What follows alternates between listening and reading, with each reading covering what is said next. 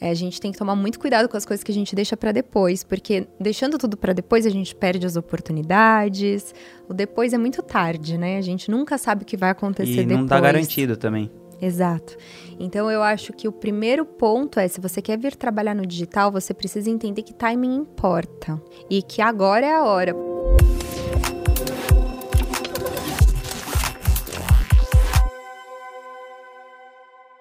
Salve, salve! Tá começando mais um episódio do podcast Conversas Profundas. Hoje eu tô aqui com a Priscila Zilo. Ela é lançadora e, por sinal, uma das maiores do mercado. Ela trabalha com vários grandes experts, como Pedro Sobral, como o Yezer, como o Paulo Coenca, como a Natália Arcuri. E também ela mesma tem um negócio muito relevante como expert. Ela tem uma comunidade que chama Comunidade Zilo e ela ensina sobre os bastidores do digital. Tudo certo, Pri? Tudo ótimo, muito obrigada pelo convite. Estou muito lisonjeada. É a segunda vez que você me convida. Teve e eu 2018 e agora 2022. Pois é, a atualização. A cada né? Copa, né? A cada Copa, pois é, a cada eleição. a gente está aqui, eu estou muito feliz, é muito bom estar aqui de volta. Obrigada pelo convite. Muito massa. Pri, antes de começar, a gente estava trocando uma ideia e eu falei, meu, eu acho muito impressionante essa parada de você ter vários experts grandes, né? Eu só falei alguns. E você ainda. É, você consegue, assim, que pô, você tem uma reputação muito legal no mercado. E dos próprios experts mesmo. Eu já ouvi vários deles falando de você assim, nossa, a Priscila é muito atenciosa, ela é muito isso. Eu fico pensando, como que você faz para dar atenção para todas essas pessoas? Ou você consegue um modelo que você não necessariamente tenha que estar tá com todos os seus experts? Como funciona isso? A gente desenvolveu uma estrutura, em primeiro lugar, em que a empresa ela opera não só com o braço forte da Priscila, mas eu acho que o desenvolvimento do trabalho que a gente faz hoje só é possível porque ao longo dos anos, vale lembrar que eu tenho uma empresa que já tem mais de uma década Sim. de existência, ao longo dos anos eu desenvolvi uma equipe e eu tenho um time de grandes líderes que me suportam no sentido estrito da palavra e que me ajudam a possibilitar esse trabalho, né? E claro, abaixo das lideranças a gente também tem um corpo de profissionais muito bem qualificados. Então acho que o primeiro ponto é a questão de você ter um time. Sem um time é absolutamente impossível possível desenvolver esse trabalho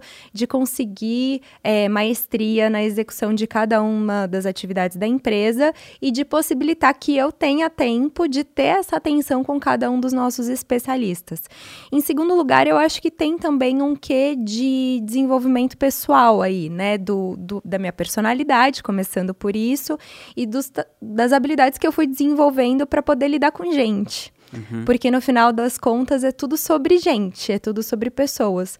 Então eu desenvolvi aí é, com muito suor, sangue e lágrimas e procuro desenvolver, continuar em desenvolvimento sobre como lidar com pessoas, como lidar com especialistas e acabei me especializando nisso, com muita paciência. Uhum. Sim, você tem muita paciência, eu sou prova disso. Mas assim, essa, essa parte, você acha que dá para você terceirizar, vai colocar algum líder seu para lidar, ou você mesmo que tem que ficar dando atendimento sempre assim?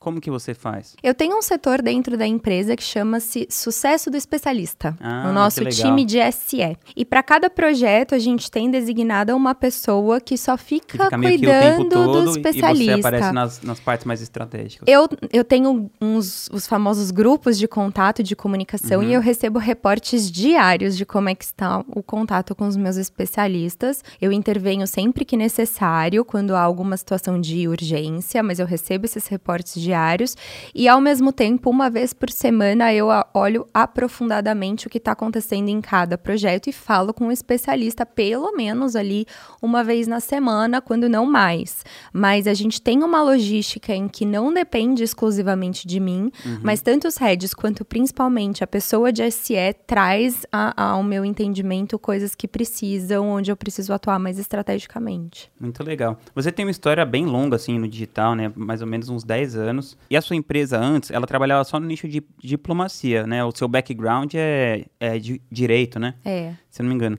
E o que eu acho mais, assim, legal e impressionante da sua história é porque você não, não teve um background, assim, de, por exemplo, você não trabalhou em outras empresas, você não, é, sei lá, não teve uma experiência, assim, grande de administração. E eu acho que a sua empresa ela é uma das maiores do mercado pela sua capacidade de desenvolver liderança. Você tem hoje uns 150 funcionários, mais ou menos, né? Isso. E queria que você contasse um pouco como que você como que você aprendeu e, e como que funciona essa estrutura de lideranças dentro do seu grupo? Empresarial? Para mim, assim, é o mais curioso é que eu sempre tive, eu acredito que sempre haja dois tipos de competência. Existe uhum. o talento e não tem como a gente negar que a, todos nós temos algum tipo de talento, uhum, né? Claro. E uma das minhas habilidades únicas sempre foi a liderança, sempre foi envolver pessoas e liderar pessoas e juntar pessoas em volta de um propósito e vamos lá e tá ali no dia a dia e no um a um. Eu me importo realmente com as pessoas que trabalham comigo, eu quero desenvolvê-las, eu não tenho aquela coisa de, ai, não vou ensinar isso, porque senão ele vai ficar melhor do que eu. Uhum. Eu brinco com os meninos, eu falo assim, nossa, vocês são melhores do que eu já hoje. Eu adoro isso e é muito bom para mim acompanhar esse desenvolvimento. Então, eu acho que tem sim uma questão de talento. Eu sempre tive esse talento natural, era aquela criança que várias outras crianças estavam à volta, sabe? Uhum.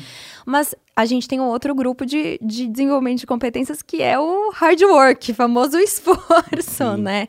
E eu fui atrás de estudar, Rodrigo, assim, nunca fiz um MBA, mas é, uma vez eu caí, né, caiu na minha mão aquele livro Manual do CEO, do Josh Kaufman, não sei se você já ouviu falar, o Josh Kaufman, ele não. desenvolve aí uma série de estudos nos Estados Unidos e ele é um dos caras que levantou a bandeira contra os MBAs, né? E ele fala que hoje as escolas de negócios são os principais lugares que você não deve frequentar se você quiser se desenvolver como um CEO. Nossa, eu boto fé nisso. Pois é, e aí ele tem um livro fantástico que chama-se Manual do CEO. Aquele livro caiu na minha mão, eu devorei aquele livro. Aliás, eu estudo esse livro até hoje, eu já li ele umas 30 vezes. Nossa, que incrível. E a partir de. Ele tem um blog super bom também. E eu fui estudar, bem no autodidatismo mesmo. Eu fui atrás para entender como é que funcionavam as grandes corporações em termos de organograma, da onde que vem os setores de uma empresa, como é que eu organizo o organograma, os departamentos, como é que eu desenvolvo essas pessoas e tal.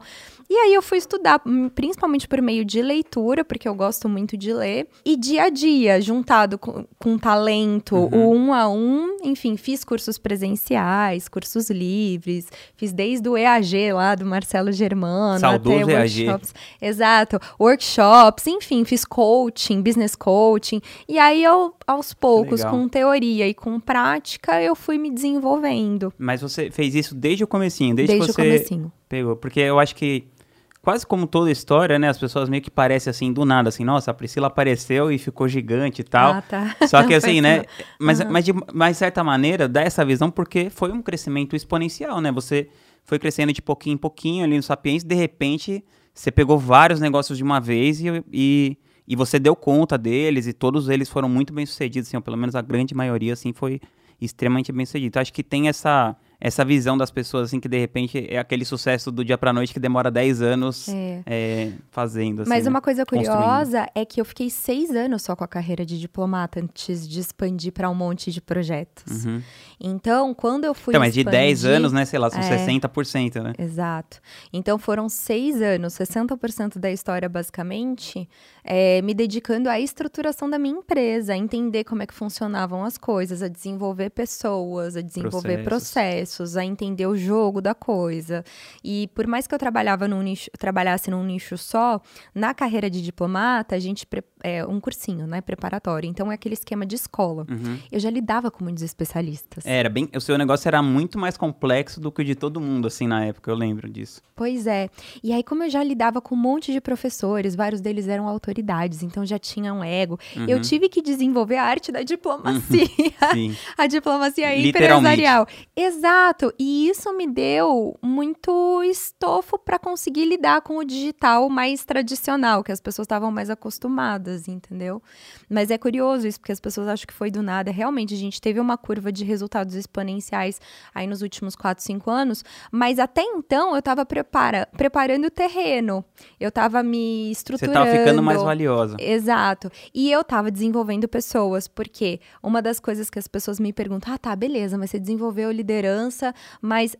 Mas calma, porque também existe a questão do tempo. Desenvolver pessoas também demora muito tempo. Então, tem pessoas que estão comigo desde o início. Uhum. Olha que loucura. Eu tenho líderes dentro da casa nove O Thiago tá lá faz uns 9 anos já, É, né? E vários outros. Eu tenho gente comigo há nove, há oito, há sete, há Uhum. seis anos, muitos seis anos, cinco anos. É, são poucos os líderes recentes que a gente tem. E quando eles, eu falo dos mais recentes, é um ano, dois anos. Então, assim, é, a gente tem um turnover muito baixo, principalmente no alto escalão da empresa. E isso possibilita que a gente leve o negócio de forma estruturada e tenha resultado. Então, a primeira coisa que eu diria para quem quer escalar e quer ter mais de um projeto ao mesmo tempo é: primeiro ponto, invista na sua equipe. Não tem como, se você não quer enlouquecer, você precisa ter um time que aguente a bronca com você. E um time mais sênior. Não adianta você jogar, porque isso também os experts se queixam muito. Que às vezes eles fecham com grandes lançadores, e os lançadores, na hora de fechar, de negociar, é tudo assim: não, pode deixar, a gente faz, a gente acontece. E às vezes realmente o lançador é muito competente. Só que o problema é que ele não tem uma equipe time tão que é tão competente, competente quanto, quanto ele. E aí, quando ele joga o projeto para o time, a qualidade cai, porque ele não desenvolveu gente. Então, no final do dia, é tudo em torno de gente. E, paralelamente, a questão de você desenvolver também a sua inteligência emocional, a sua maturidade como ser humano, porque afinal de contas, como a gente brincou, precisa ter muita paciência, muita paciência mesmo. E É. engraçado que pelo meu temperamento eu não sou uma pessoa ultra paciente, tá? Parece que eu sou eu- naturalmente, então, mas eu não eu sou. sei, isso que eu ia falar, porque apesar de eu perceber que você não é naturalmente, assim, porque a gente já se viu bastante, né? Mas eu vejo que você, você é muito moderado, assim. Você mede muito as suas palavras e tal, você toma cuidado, assim, com as coisas que você vai dizer. Isso é muito legal, assim, porque geralmente a, pessoa... Eu conheço gente que tem umas 100 vezes menos resultado que você e que, tipo, sai fritando, assim, tudo, né? É bem comum, assim, a pessoa, conforme ela vai tendo mais resultado, ela fala, bom, agora eu já tive resultado, então vou tacar o... Menos paciência, exato. né? Pois é, tem. Você sabe que eu sou religiosa, eu gosto de estudar a parte de teologia. Tá até aqui na minha, tal. na minha pergunta aqui pra você. Ah, isso me ajuda muito. O desenvolvimento espiritual me ajuda muito, né? Buscar as virtudes. E quando você estuda alguns teólogos, é, muitos deles falam que a virtude da fortaleza, ela tem dois atos. O primeiro ato é o enfrentamento. Então, para você ser forte, você tem que ter o enfrentamento. E o segundo ato, sabe o que, que é? É o suportar. Você precisa aprender a suportar. E paciência tem tudo a ver com suportar. Uhum. Quando você. E suportar, no- às vezes tem um- uma conotação, o Padre Fausto fala isso, adoro ele. É, ele fala que tem uma conotação, às vezes, me- meio negativa, mas não é. Como se Quando você estivesse aguentando, mas é, na verdade, você dando suporte Exato. para aquela para aquele problema da outra pessoa. Quando você pensa numa estrutura, engenharia mesmo, Uhum. você coloca uma pilastra, o que, que ela faz? Ela suporta a estrutura. Uhum. Se você não desenvolve a, a habilidade de suportar, você nunca vai ser uma pessoa forte. E a paciência, ela vem principalmente de você aprender a desenvolver a amorosidade, o amor no sentido não eros, né? Uhum. No sentido ágape, de você compreender o outro e você não se.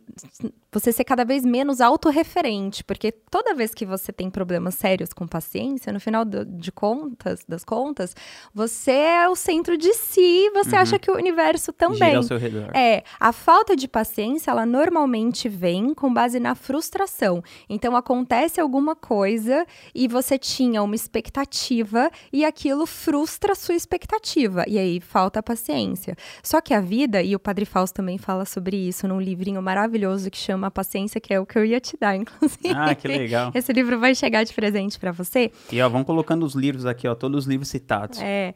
O que que acontece? Ele fala de um estojo alemão. Sabe como que era aquele estojo alemão que vinha todos os lugares para você encaixar o lápis? Você coloca os Hum, Nossa, que- nunca vi. Então, é um estojo e tudo tem o seu lugar dentro do estojo. E a nossa vida, às vezes, a gente lida como se fosse um estojo alemão. A gente cria as expectativas e fala: não, isso daqui tem que caber aqui, isso daqui tem que caber aqui, isso daqui tem que caber aqui. Só que as pessoas, a dinâmica da vida não acontece de acordo com o nosso estojinho alemão, entende? E aí é que falta paciência, porque você cria uma expectativa de que a sua vida vai ser o estojo alemão e as coisas não obedecem, obviamente, porque você não é o centro do universo, e aí você se frustra. Então, à medida que você começa a ter esse tipo de consciência de que você vai se provocando no sentido de quanto menos paciência eu tenho, significa que menos eu amo. Quando menos paciência eu tenho, significa que mais autorreferente e egoísta eu sou. Uhum. Você começa a exercitar a paciência em pequenos hábitos do dia a dia.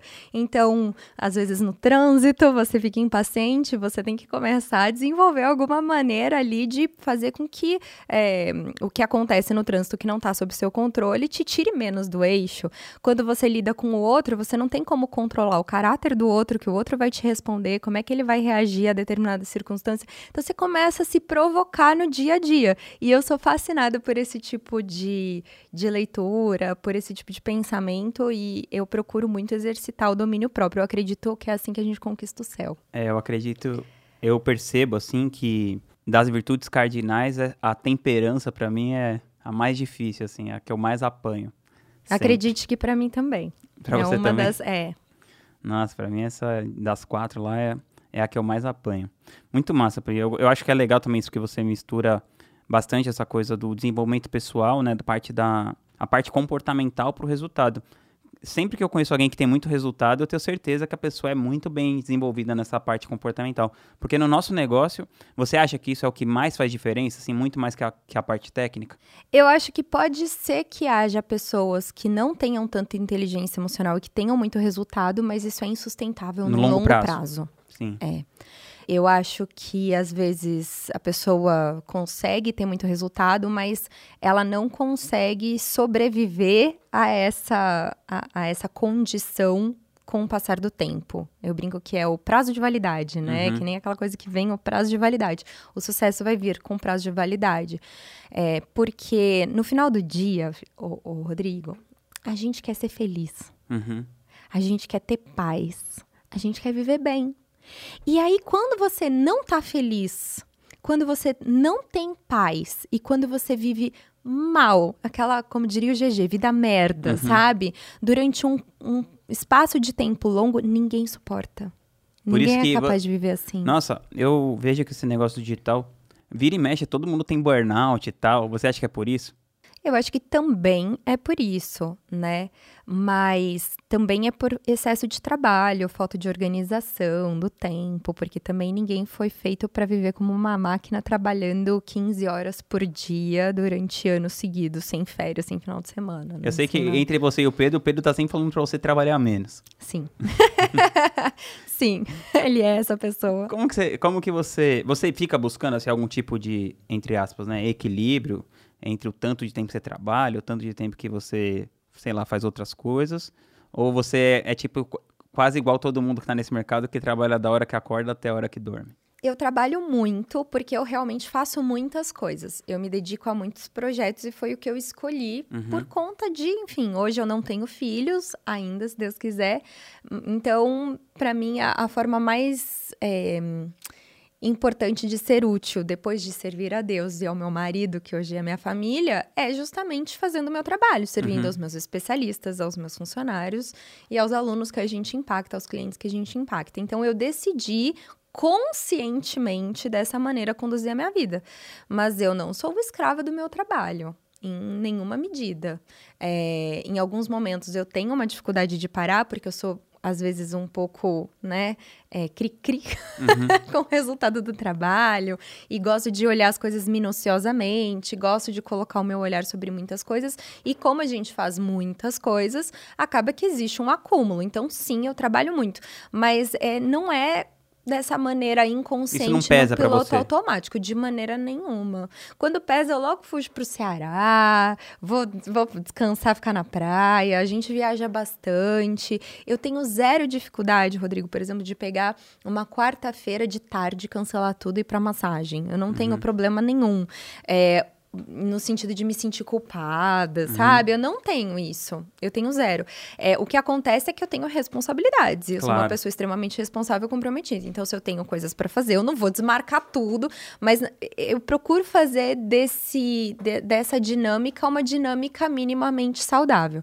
Agora, sendo extremamente honesta, sim, já descarrilei em alguns momentos da vida, eu acho importante dizer isso.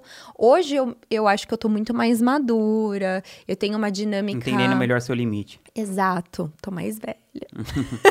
Não parece. ah, obrigada. Parece que o Muito Pedro é 10 anos mais velho. Muito gentil da sua parte, mas a verdade é que quando eu tinha, sei lá, 20 e pouquinhos anos, que foi quando eu comecei, eu tinha uma outra resistência física. Eu não, eu tô com 36 anos, eu não tenho mais. Eu brinco, né, com o pessoal, às vezes a gente faz aqueles documentários, fica tudo pronto em cima da hora, é uma loucura. Eu falo, gente, eu não tenho mais idade para passar duas noites em claro trabalhando, eu não tenho. Então, assim, eu fui entendendo os meus limites aos poucos e eu já tive problemas, sim, já andei, assim, bem enlouquecida com o trabalho e tal. Hoje, no meu auge dos 36 anos, um pouco mais madura, que eu tô entendendo melhor os meus limites. Pri, e falando disso de limites, de planos, por exemplo, lá no Fire eu vi que o Pedro colocou até uma entrevista aqui no, no podcast que eu fiz com ele, que ele falava, eu não lembro quanto era, mas era tipo assim, ah, o dia que a comunidade Sobral tiver 5 mil pessoas, o negócio vai explodir e tal.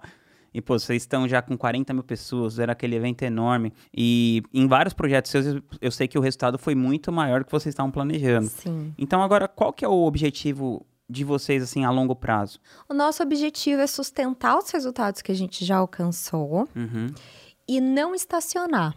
Né, a gente, é claro que sempre tem uma margem de crescimento dos negócios, mas eu até brinquei sobre isso numa caixinha de perguntas que eu respondi esses dias. Eu não tenho mais grandes aspirações no sentido de eu quero ser bilionária, Rodrigo. Não quero, porque eu não quero sustentar. Pagar o preço. Exato. Então, assim, a gente tem as nossas metas de faturamento, de desenvolvimento dos negócios, de amadurecimento de negócios. Mas, assim, é, eu acho que o nosso foco principal é aprimorar aquilo que já existe, não deixar a peteca cair e não se acomodar. Uhum. Porque não dá para sentar no trono. Uhum. Entende? Não dá para falar, nossa, tá ganho. Nada tá ganho.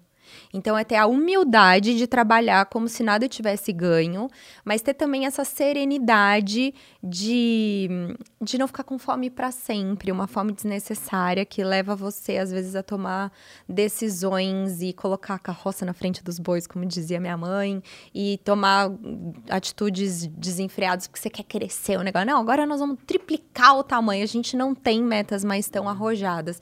O que a gente quer é desenvolver negócios sustentáveis, que continuem no longo prazo crescendo num ritmo bom, né, acelerado, mas é muito mais pensando na sustentabilidade, na perpetuidade dos negócios. Sim, mas eu quis dizer mais. Não, isso eu entendi total, mas o que eu quero dizer mais assim, você pensa em abrir outras frentes, tipo, ah, então a gente vai para o mercado internacional, a gente vai licenciar nossos produtos, a gente pretende criar é, um valuation na empresa em tanto, em tanto tempo, ou você nem não pensa nessa, em outras coisas para aumentar, porque já tem muita coisa pra fazer. É, eu acho que a gente tem muita coisa para fazer e tem muita coisa para organizar. O que mais é importante é cada negócio que a gente tem, como a gente tem empresas separadas com os experts que são nossos sócios, a gente está desenvolvendo um ecossistema que não gire apenas em torno dos infoprodutos naquele modelo Isso, isso que, eu, tradicional. isso que eu queria dizer. Sim. Fora, por exemplo, de infoprodutos, para onde você vê que os especialistas, depois que eles chegam nesse nível de ter 10, 20, 30, 40 mil alunos, como que você acha que você pode é, tornar um negócio mais sustentável sem depender apenas de infoprodutos? Eu acho que vai depender muito do nicho, né? Uhum. Tem nichos que, por exemplo, permitem que você parta para negócios físicos, por exemplo, venda de produtos. Uhum. É, tem nichos em que você pode criar uma cadeia de eventos presenciais, que a gente vive hoje uma febre do retorno dos Uhum. eventos presenciais, congressos, palestras, eventos para vender mentorias também, que é a grande febre do momento agora, é, produtos de alto ticket que fazem com que você tenha uma grande fonte de receita. Enfim, hoje em dia a gente vai olhar para o negócio do especialista, para o nicho do especialista e pensar num ecossistema de soluções a partir do cliente. Uhum. O que, que o nosso cliente pede para comprar da gente? Uhum. Aí a gente vai sentar e vai estruturar isso numa cadeia de valor que faça sentido. É um exercício de empatia com o que o cliente daquele especialista está precisando. Precisa, exato. Porque existe, né, no marketing, e eu não, não acho nem que esteja errado, mas existe essa, essa coisa de, ah, o que mais que eu posso vender para ganhar mais? O que, que eu Uhum. posso vender para ganhar mais? Mas eu sempre acho que a gente pode vender para ganhar mais coisas que as pessoas já queiram comprar da gente. Uhum. Então, o primeiro ponto para saber o que a gente pode vender para ganhar mais é primeiro se perguntar, né? Dar dois passos para trás e perguntar o que que meu cliente está querendo comprar, onde é que eu não estou atendendo o meu cliente ainda.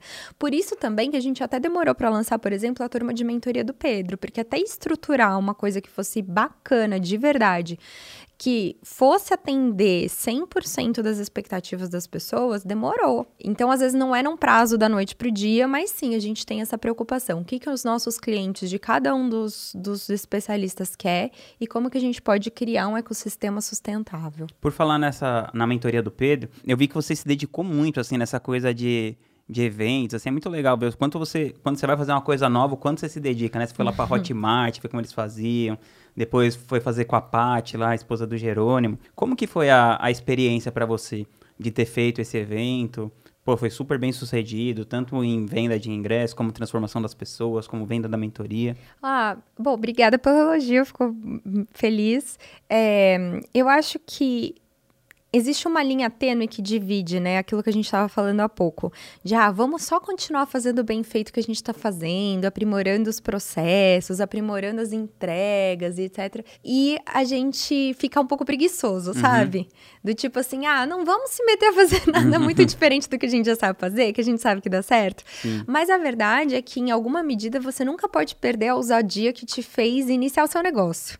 E às vezes apanhar no campo de batalha, no mundo do empreendedorismo, faz a gente meio covarde e acomodado, sabe? Uhum. E eu procuro permanecer com essa chama acesa dentro de mim, de, ah, tá na hora de fazer alguma coisa diferente, tá na hora de fazer alguma coisa nova, porque eu gosto de aprender, eu gosto do desafio, eu sou movida a isso também. E aí a gente já tinha uma demanda por é, mentoria, depois da pandemia a gente já tinha uma demanda por eventos presenciais, os nossos alunos pediam, os membros da comunidade pediam. E aí a gente falou, beleza, vamos fazer então. E eu sabia que isso ia me tirar totalmente da zona de conforto, mas Totalmente mesmo. Mas foi assim. mais que você esperava? Muito. Muito. Foi um desafio, assim, para você mensurar 10 vezes maior do que eu estava esperando. Caramba. A gente tem um time de eventos dentro da casa, mas o bagulho é louco.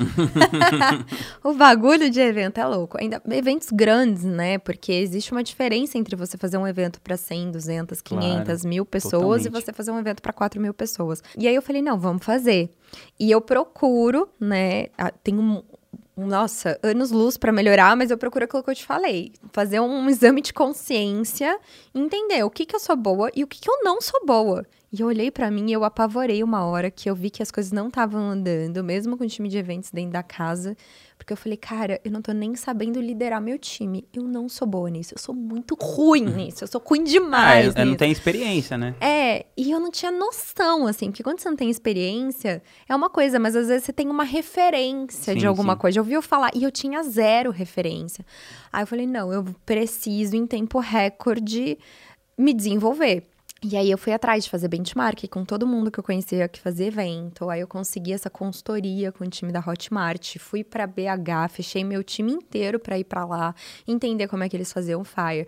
Fui atrás, ah, quem são as referências que trabalham com é, eventos onde há venda? Aí achei a Paty, que uhum. a gente sempre amou a Paty de paixão como amiga, sabia que ela era competente.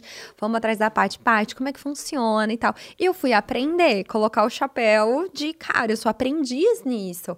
E fui me dedicar a fazer as coisas, eu, quando eu falo eu, eu e a minha equipe. Sim, Fomos sim, nos claro. dedicar a fazer as coisas necessárias, contratamos uma agência também. Fomos atrás de não confiar que ia dar certo, sabe? Fomos uhum. atrás de realmente fazer o processo dar certo. E aí foi muito legal, mas foi bem desgastante, assim. Tanto que eu até pensei em fazer um evento presencial meu, como especialista mesmo, agora em outubro.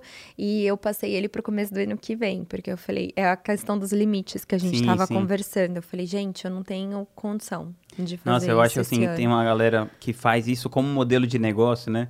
Ficar fazendo um evento por mês, tipo, uhum. eu acho, eu acho, sim, é admirável. Admirável. Porque... É, não, e é muito mesmo.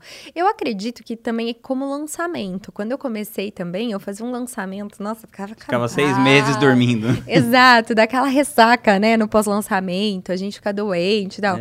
Hoje lá na empresa tem, tipo, 80, 90 lançamentos por ano e a gente tá aqui. Eu acho que nessa medida você vai se acostumando. Tudo aquilo que você faz muito, a tendência é você masterizar. É, mas realmente não é, é uma brincadeira totalmente diferente, porque envolve também. Não é só experiência, envolve um alto risco, porque o investimento para fazer é muito é alto. Muito alto. É mais difícil de vender também. É mais difícil de vender. Do que um infoproduto, eu acho. Muito mais. É, e envolve a segurança das pessoas, porque todo mundo tá no mesmo lugar, pode acontecer uma Sim. Sabe? E, e aí tá todo mundo sob a sua responsabilidade. Aí a integridade física daquelas pessoas tá na sua mão. Exato! Então, pra mim, eu falei, ai meu Deus do céu, entendeu? E, e isso é, é, muita responsabilidade, é muita responsabilidade. Então, o nosso nível de alerta foi lá no alto. Eu fiquei muito doente no evento do Pedro. Você tava até com uma inalaçãozinha, não é? Caraca, eu fiquei com uma infecção assim super chata, não sarava. Eu fiz o evento tomando benzetacil. Eu nunca tinha tomado benzetacil na minha vida, sabe? Tipo, Caramba. tomando. É, como é que é? Não é benzetacil. Decadron. É só, só bucha brava. E eu nem tomo remédio, sabe? Eu tava naquele nível assim. Que graças a Deus tava com uma equipe médica. A Thaís, nutricionista maravilhosa, cuidando de ah, mim. ela é demais. É, é, e, e, aí acaba que eu consegui dar conta, mas eu fiquei doente e é uma coisa difícil, né? Não é, eu não fico doente assim muito fácil. Então eu, eu senti fisicamente a entrega do evento. Tinha cada lugar que você olhava lá tinha uma gotinha do nosso sangue, assim, sabe? Mas foi positivo porque aquilo, se você não estica, né? Você precisa às vezes dessas situações para se desenvolver. Se a gente não, a gente vê isso das estrias da vida, né? Se você não desenvolve o músculo, às vezes ele não está preparado, mas se você não dá, às vezes, esse passo maior que a perna e você não causa esse, né, essa... O estresse, né, no músculo. Você não cresce. Você não cresce. E vocês, eu lembro que você estava falando assim, ah, acho que a gente vai até colocar um limite para a gente testar como é que vai ser a entrega tal. E ano que vem, vocês pretendem abrir para milhares de pessoas? Ah, não tenho ainda como dizer. Eu preciso entregar. Para ver como vai ser. Exato. Exato, quero ver o nível de satisfação dos meus alunos, o nível uhum. do resultado que eles vão ter. Agora, o nosso foco principal está na entrega, até porque a gente não pretende vender tão cedo de novo, então, como está muito longe ainda, foco o nosso entrega. foco na entrega, exato, porque vender é difícil, mas entregar é mais difícil do que vender. Entregar bem é mais difícil. E, e o pessoal tende. Gente, no nosso mercado, é muita ênfase na venda e pouca na entrega. E eu, eu acredito que agora está mudando um pouco, porque as coisas precisam de mais LTV para serem sustentáveis. Então agora a gente está voltando um pouco o holofote mais para entrega, o que eu acho que vai ser saudável assim no longo prazo. É, o mercado amadurece, é isso que tende a acontecer mesmo, né? Não tinha como se sustentar um mercado em que o pessoal depois que vendeu esquece o público, sabe? Sim. Mas assim, fora o, fora o seu próprio negócio e o do Pedro, como que é o seu modelo de negócio com os outros especialistas e com a empresa como um todo? Eles dividem as despesas, cada um tem seu squad, ou são ou é aquele tipo aquele grupo de 150 pessoas que pode estar trabalhando para um ou para outro? Me conta um pouco. A gente tem um grupo grande de várias empresas. Hoje são 20 empresas mais ou menos, uhum. né? Então ele é um modelo bem complexo mas vou tentar resumir para você entender o espírito da coisa, que eu certo. acho que é o que vale mais a pena para quem, inclusive, está escutando ou assistindo. Basicamente, a gente tem um, um, grande grupo, que é o nosso grupo Sobral. O grupo uhum. Sobral cuida dos produtos nossos. Os, os seus e do Pedro. É, exato. E a gente tem um outro grande grupo, que é o grupo Permaneu. É, e são operações distintas. Uhum. O grupo Permaneu cuida dos negócios de todos os nossos especialistas.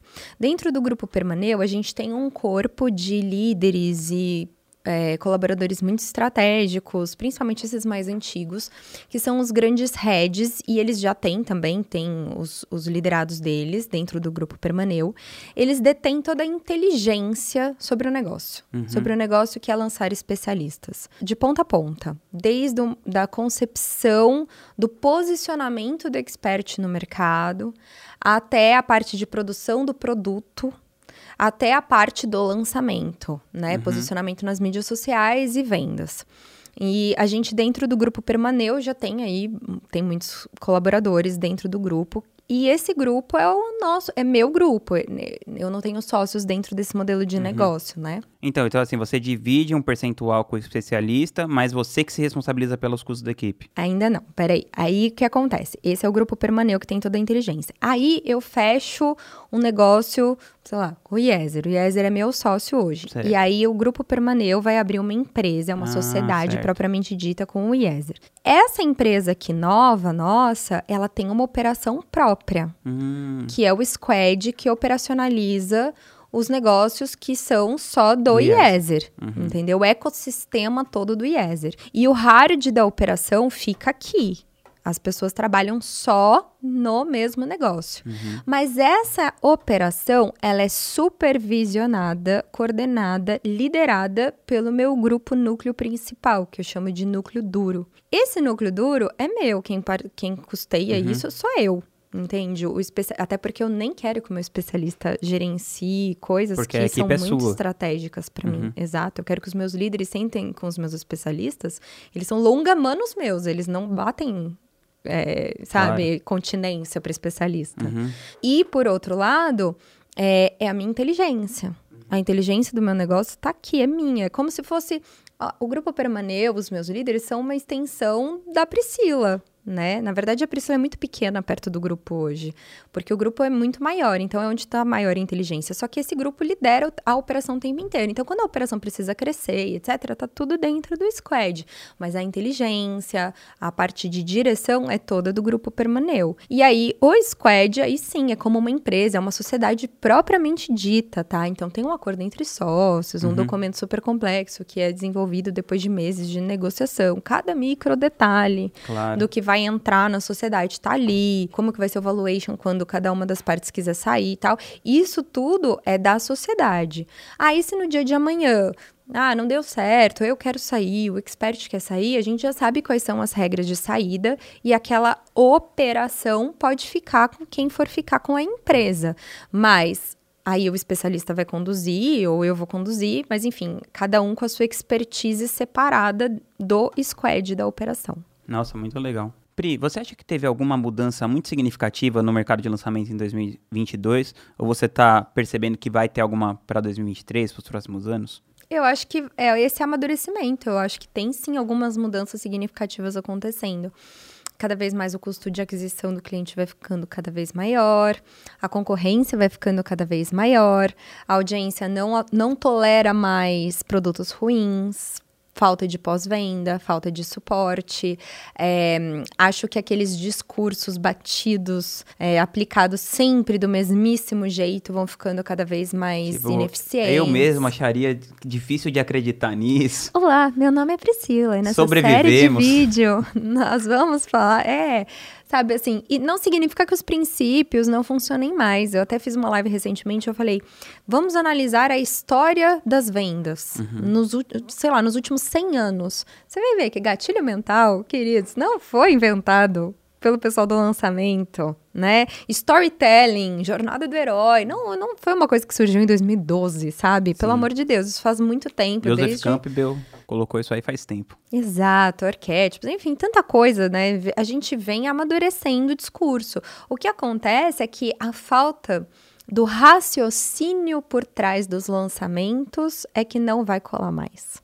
Porque antes as pessoas simplesmente replicavam aquelas regrinhas, as tais das formulinhas, e elas tinham muito resultado. Uhum. Aí elas pagavam baratíssimo custo por lead, estavam pouco se ferrando com a entrega para o cliente, aqueles ROIs no talo, a pessoa sacava tudo da Hotmart, comprava um Porsche, era o suficiente para investir no próximo lançamento e bora, próximo. Aí, de repente, os ROIs começam a cair. Por quê? Porque as pessoas não investem numa produção de conteúdo constante. É, antigamente também, por conta da menos, de menor concorrência, especialistas que eram medianos tinham muitos resultados. Especialistas medianos em vários sentidos, tá? Uhum. Eu digo na produção de conteúdo, o conteúdo dele ser mediano, e digo na presença no palco, em termos de ter o star power da coisa, uhum. de ter uma personalidade magnética. Cada vez mais isso vai importar cada vez mais. Uhum. Fora a questão de trabalho trabalho sério, constante, é, controle de fluxo de caixa, planejamento tributário, se preocupar em ter uma, é, o tal do ecossistema, né? Muitas soluções para o cliente, LTV, a jornada de compra. Então, assim, é, é o amadurecimento do mercado. Mas não é motivo para desespero. O que acontece é, tá mais difícil. Só que não é porque está mais difícil de que é muito difícil porque ainda tem muita gente ruim tendo resultado. O que acontece é que tá ficando menos fácil porque lá atrás era ridículo de fácil. Então, a, acho que o que está acontecendo é que o jogo está amadurecendo, que é o caminho natural de absolutamente qualquer mercado. Quer dizer, o que, que o pessoal esperava, né? Que ia continuar com aquele custo por lead de centavos para sempre, que você ia poder vender qualquer coisa prometendo qualquer coisa para sempre, que você ia poder ficar entregando coisa ruim para o cliente e ele aceitar para sempre? Óbvio que não. É meio parecido eu sempre faço aquela analogia do mercado de carros, né? Quando surgiu o primeiro carro, sei lá, tinham duas mil fábricas, duas mil marcas. Agora tem muito menos marcas consolidadas, mas tem muito mais gente andando de carro. Exato. Acho que vai acontecer uma coisa parecida. E como que você vê essa parte? Eu estou percebendo esse movimento grande das pessoas começarem times de insight sales na própria empresa, porque acho que antes todo mundo meio só recuperava carrinho, né? Que é praticamente tirar pedido. E agora a galera tá realmente indo atrás dos clientes e de tal. Venda ativa, Venda né? ativa. Como que você você tá fazendo isso faz tempo já? Como que você vê esse esse esse mundo antigo, né, entrando agora no digital? A gente percebe que realmente existe um amadurecimento grande do nosso mercado especificamente, embora também, de novo, time de comercial ativo é mais velho que andar para frente, né? Como diria sim, sim, mas, mas, mas não no participava mercado, no nosso mercado. Né? Não. Por quê? Porque no nosso mercado a gente teve essa junção o tempo inteiro do marketing e das vendas, né? Uhum. Então o lançamento, ele posicionava você no mercado, criava a mensagem necessária para atrair o público-alvo interessado na sua venda, apresentava a oferta e você já chutava pro gol. E como a gente já tinha muito resultado, as pessoas sequer se preocupavam Pensava em nisso. ter outras formas de vender para o cliente, em fortalecer a venda. Né? Sim, lá dentro da nossa empresa, a gente começou com um time de recuperação, como todo bom negócio do digital, lá uhum. atrás. É, a pessoa que é hoje é a minha head disso, é a Ellen, ela tá comigo também já vai fazer, faz seis anos, vai fazer quase sete, se não me engano. Então a gente já estava estruturando isso lá, lá atrás, né? Eu acho que a evolução do que a gente viu de lá para cá, desses seis, sete anos para cá, foi, primeiramente, o time que fazia venda Vamos chamar a venda ativa de.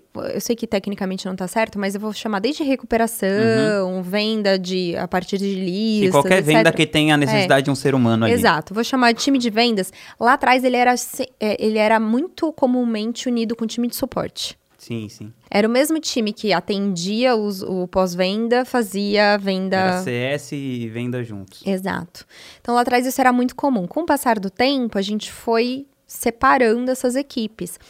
Por quê? E eu não acho que estava errado fazer do jeito que a gente fazia, não. Até porque quando a gente não tem braço, não tem dinheiro, você tem que otimizar recurso. Sim, claro. Eu mesma fazia tudo. Eu servia cafezinho, subia a página de vendas, gravava anúncios, fazia tudo. Mas com o passar do tempo, eu acho que é importante a gente entender que o perfil das pessoas que trabalham, por exemplo, com suporte, ele é diferente das pessoas que trabalham com vendas. Então a gente foi separando isso. Esse foi o primeiro passo. O perfil comportamental mesmo. Total perfil comportamental. Uma pessoa que trabalha com suporte, ela é focada no, na prestatividade, em resolver. Acolhedora. Exato. Às vezes ela tem um atendimento mais lento, porque você precisa de mais paciência para lidar e uhum. tal. É, tá acostumada a resolver grandes crises, precisa ter um nível de maturidade, de inteligência emocional, enfim, ela tem um determinado perfil. E a gente foi percebendo a diferença, né? É, porque quando você tá vendendo, você tem que tomar cuidado para não ficar cuidando demais daquele Sim. prospecto. Você tem um drive diferente, né? O resultado é drive diferente. mais um resultado. Exato. O tempo, né? O ritmo, o pace é diferente. Então, acho que esse foi o primeiro ponto. A gente separou.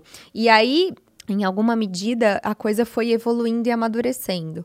É, e aí o comercial foi passando não só para mera recuperação, como para desenvolvimento do time de Insight Sales no sentido de pega as listas mais quentes, até chegar no comercial ativo mesmo, que é cara, dane-se lançamento, vamos fazer uma lista aqui, pega indicação de cliente, uhum. vamos tentar converter. A gente tá nessa, nesse momento de amadurecimento. Hoje a gente tem um time, é tanto o grupo Sobral quanto o grupo Permaneu tem times de comercial, tem time de insight sales. Onde eu acho que ainda é delicado, e eu tava falando isso com o Lê, com a Guiari, essa semana, inclusive que eu ainda estou para ver como é que isso vai se assentar no nosso mercado. Lançamento presume escassez. Então, quando você tem o lançamento como uma estratégia e você concomitantemente usa a estratégia do comercial ativo, a gente tem que tomar muito cuidado para continuar íntegro na escassez, que é um elemento poderosíssimo de vendas nos lançamentos. Porque empurra a pessoa para tomar uma decisão. Senão ela fica adiando, né? Vai amanhã, amanhã, amanhã, vira nunca. E eu não sei ainda em que medida que um time comercial ativo muito forte, muito bem estruturado, impacta no resultado dos lançamentos. A ver, né? uhum. né? A ver. Mas lá, o que, que a gente percebe? Que, principalmente para produtos no perpétuo, aí vai que vai, aí venda ativa é o poder. Agora, produtos que a gente abre e fecha carrinho, o time de recuperação tem que ser muito forte, obviamente. Um time de inside sales aí com as listas mais quentes é super importante e tal. Mas carrinho fecha, manter o comercial ativo é uma prática que a gente ainda não adota, uhum. tá? A gente adota mais nos produtos de que estão no perpétuo. A gente tem alguns produtos de perpétuo, a gente tem agora o Save, né? O produto da que é o evento ao vivo do Pedro, subido ao vivo. Então, para evento funciona muito bem. Mas é isso, eu acho que faz parte também do amadurecimento e um método novo de aquisição de clientes é sempre muito bem-vindo. Muito massa. Prima, uma coisa também que você, que eu acho muito legal, assim, é, que é comum na galera que trabalha com você, é que vocês são muito bons na parte de fazer uma tribo, de construir uma tribo, posicionar o especialista como um líder de uma tribo. Isso sempre é uma coisa planejada de antemão, assim, com a equipe inteira. Como que isso é de alguma forma replicável para, sei lá, alguém que está ouvindo aqui, assistindo? Porque isso faz muita diferença no tamanho que você chega do seu negócio, né? Capacidade de você construir e liderar uma tribo? Eu acho que existem dois momentos. O primeiro momento tem muito a ver com o talento natural do especialista, né? A gente até brincou lá do, da liderança, ser uma coisa que às vezes desde criancinha você consegue perceber em uhum. algumas crianças que elas são líderes natas. Então eu acho que existe um talento do especialista e isso importa muito, porque ele depois, né, esse segundo momento seria a gente intencionalmente lapidar esse talento e intencionalmente Mas estimular não tem como, isso. como lapidar uma coisa que não existe. Exato, exato. Então, existe uma intencionalidade, obviamente, mas em todos os experts com os quais a gente consegue trabalhar esse tipo de comunicação, eles têm ali uma habilidade natural, eles têm ali uma um quê diferente que faz com que as pessoas queiram se reunir à volta dele e levantar a mesma bandeira. Massa. E qual foi a sua maior dificuldade nesses anos todos, assim, que você está no digital? A coisa que mexeu, assim, com você, que foi muito difícil? Eu costumo dizer que todo, tudo que se... É, tudo que diz respeito a fortalezas, pontos altos da nossa vida, pontos baixos da nossa vida tem a ver com pessoas. E eu acho que ao longo do caminho, no meu processo de amadurecimento, obviamente a gente passa por milhares de situações com um monte de pessoas, se relacionando com um monte de pessoas. E pessoas são microcosmos, né? Tem frustrações, valores, expectativas uhum. diferentes. Eu acho que os meus maiores desafios, assim como as minhas melhores oportunidades e melhores momentos, têm a ver com as pessoas que eu encontrei ao longo do caminho, parceiros estratégicos. É, alguns são, foram maravilhosos durante um tempo e depois o ciclo encerrou e tá tudo bem. Alguns foram experiências um pouco mais traumáticas e tá tudo bem também. Eu acho que faz parte, me lapidou para eu ser quem eu sou. Mas os momentos mais difíceis, os desafios maiores que eu acredito que qualquer profissional dentro da nossa área, onde há muitas parcerias e as parcerias são muito relevantes para a gente ter resultado, tem a ver com essas pessoas, com você cruzar com pessoas que às vezes enfim, geram algumas frustrações e que a experiência não é tão legal e que você não, não, estava esperando, entende? E tem como você se preparar, assim, para você não entrar mais numa roubada? como você já eventualmente entrou? Ah, sempre tem como a gente ficar mais cauteloso, né? Eu acho que você tem que ter um bom jurídico, tem que ter. Embora pedaços de papel nunca vão impedir alguém de, de te dar uma rasteira, né? Isso é uma ilusão, uma ingenuidade. O que pode acontecer é o tombo ser menor, uhum. mas é, eu acho que você tem que ter uma assessoria muito boa jurídica. E eu acho que é ficar atento aos sinais, sabe, Rodrigo? Assim, uma vez, isso eu aprendi com você. Opa. É, uma vez você me falou assim, que quando você tá fazendo uma parceria, que quando você vai fazer um negócio com alguém, você procura olhar como que é a vida da pessoa, como que é o relacionamento, track record. Quem é essa pessoa no, na fila do pão da vida, sabe? Se ela tem relacionamentos longos, desde um casamento, né? Longe de querer julgar, mas assim, uhum. você vai coletando elementos, você vai coletando evidências, e aí evidências é, se ninguém somadas... fica perto da pessoa, tipo, por muito tempo, né? Alguma coisa. É, alguma coisa provavelmente tem, sem querer ser injusto, mas soma de evidências costumam ser pistas concretas, né?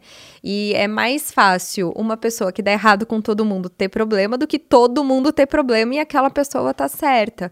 Então eu acho que é isso, a parte do track record de ficar atento quem, quem é aquela pessoa, né, na intimidade e tal. E uma outra coisa que eu acho que importa é, é você fazer um piloto, um teste. Então, você não casar por um longo prazo com alguém que você acabou de conhecer porque é aquilo que a gente falou, na hora de chegar e tal, ah, a Priscila pode parecer muito profissional, a Priscila pode fazer e dizer e não sei o quê, mas na hora H, você só vai saber o que é trabalhar comigo a hora que você sentar e começar a trabalhar comigo. A hora que não, mas espera aí, então tá, então vamos fazer acontecer. Então faça um lançamento teste, a gente sempre procura simular aí alguma situação uhum. em que dê para conviver de fato e conhecer no campo de batalha é, quem é aquela pessoa. Quem é a pessoa pessoa na hora que dá um problema de verdade, né? Exato. E problemas acontecem em lançamentos. o que não vai faltar. Exatamente. Lançamento é para-raio de, de, de, problema, de surpresas. Então você vai vendo como é que aquela pessoa ela age num, numa pressão, quais são os valores daquela pessoa, como é que ela toma decisões quando o, o caldo aperta, quando o caldo entorna. Então eu acho que é isso. Mas em alguma medida, ainda assim, vai acontecer casos desagradáveis. E uhum. eu acho que é isso, faz parte, é são as vicissitudes da vida. E isso é ótimo, né? Que bom que aconteceu. Então, aconteceu isso? Que bom! O Joko também fala muito isso. Não sei se sim, ele leu aquele sim, livro sim. Disciplina e Liberdade. Ele fala isso. Surgiu uma coisa ruim, o que, que eu falo? Bom, é mais oportunidade. Meu pai também falava, é, quando eu tava rezando e tal, pra, pra uma causa lá, eu falava, pai, não saiu ainda e tal. E ele falava, que bom, mais oportunidade, mais tempo para rezar. Ficava com uma raiva. Mas hoje eu entendo um pouco melhor, sabe? Que é uma oportunidade. Então é aprender a enxergar. Porque se você vira também uma pessoa muito encruada, que começa a desconfiar de tudo e de todos, nossa, sim, que vida sim. ruim, é né? Chato. Tipo, você passou uma situação difícil com uma pessoa, pronto, mas ninguém presta no, no mundo inteiro. Não vou, todo mundo é, é, tá, é interesseiro, todo, você não pode se deixar contaminar, senão você vai virar um infeliz. Então, em alguma medida, você tem que aprender a arriscar e você tem que aprender a confiar nas pessoas. E se ela, elas vão te decepcionar, mas muitas não vão te decepcionar. E aí elas vão fazer valer a pena. É isso que é legal, né? Porque na, no todo, muito menos pessoas vão te decepcionar. O, o Marco Aurélio falava isso: você encontrar uma pessoa, tipo, ruim na rua, assim, sei lá, uma pessoa ingrata, arrogante, né? né você pensa isso, né? Ainda bem que é só uma pessoa, né? Que não são todas assim. Né? Então, quando você encontra um, você pensa, não, ainda bem que só tem esse, né? Porque a maioria das pessoas, no final, elas são legais. E a grandiosidade de você viver uma experiência legal com uma pessoa legal, ela tem o poder de gerar um impacto infinitamente maior, maior no seu espírito e na sua história do que uma história ruim. Sim. E você falou de rezar e tudo várias vezes, né? Você citou a fortaleza. Eu queria que você falasse um pouco, qual que é o papel da religião na sua vida? Ah, é essencial, faz muito parte de quem eu sou. A religião, para mim, é um mapa. É um mapa enfim, né? É, quando eu digo religião, quer dizer religião é espiritualidade, né? É, mas é que são coisas diferentes e ainda assim, para mim, são muito ligadas. para mim, não, para todos, né? Mas a religião tem um aspecto muito importante para mim e para eu conduzir a minha espiritualidade, minha relação com Deus. É, e a religião, eu estava falando isso com o Ícaro outro dia, o Ícaro fala muito bem disso. Uhum. A religião é um mapa. Por quê? Porque existe uma tradição na igreja que tá tudo ali. Então a gente fala hoje de desenvolvimento pessoal, né? Livro de autoajuda. Cara, tem umas coisas profundíssimas escritas sobre isso, prontas para você entender como conduzir a sua vida, escrita há milhares de anos Né? Então, a, a, doutrina da igreja, a, enfim, eu enxergo muito mais do que regrinhas, do pode, não pode, não é sobre isso. Uhum. É um mapa ali que é só para facilitar a sua vida, que nem quando você vai fazer um lançamento, que você tem pega o, o método, tem o checklist, tá ali e tá ali não só com um formato de checklist duro, mas sim com profundidade. É, é que hoje infelizmente, às vezes a gente repete coisas que nem papagaio e não vai aprofundar, não vai estudar, não vai entender de onde veio o checklist, e aí critica o checklist. Mas para mim a religião é muito isso. A religião faz com que eu me sinta conectada com Deus e que eu, mais do que qualquer coisa, eu saiba o que fazer. Muito massa, incrível.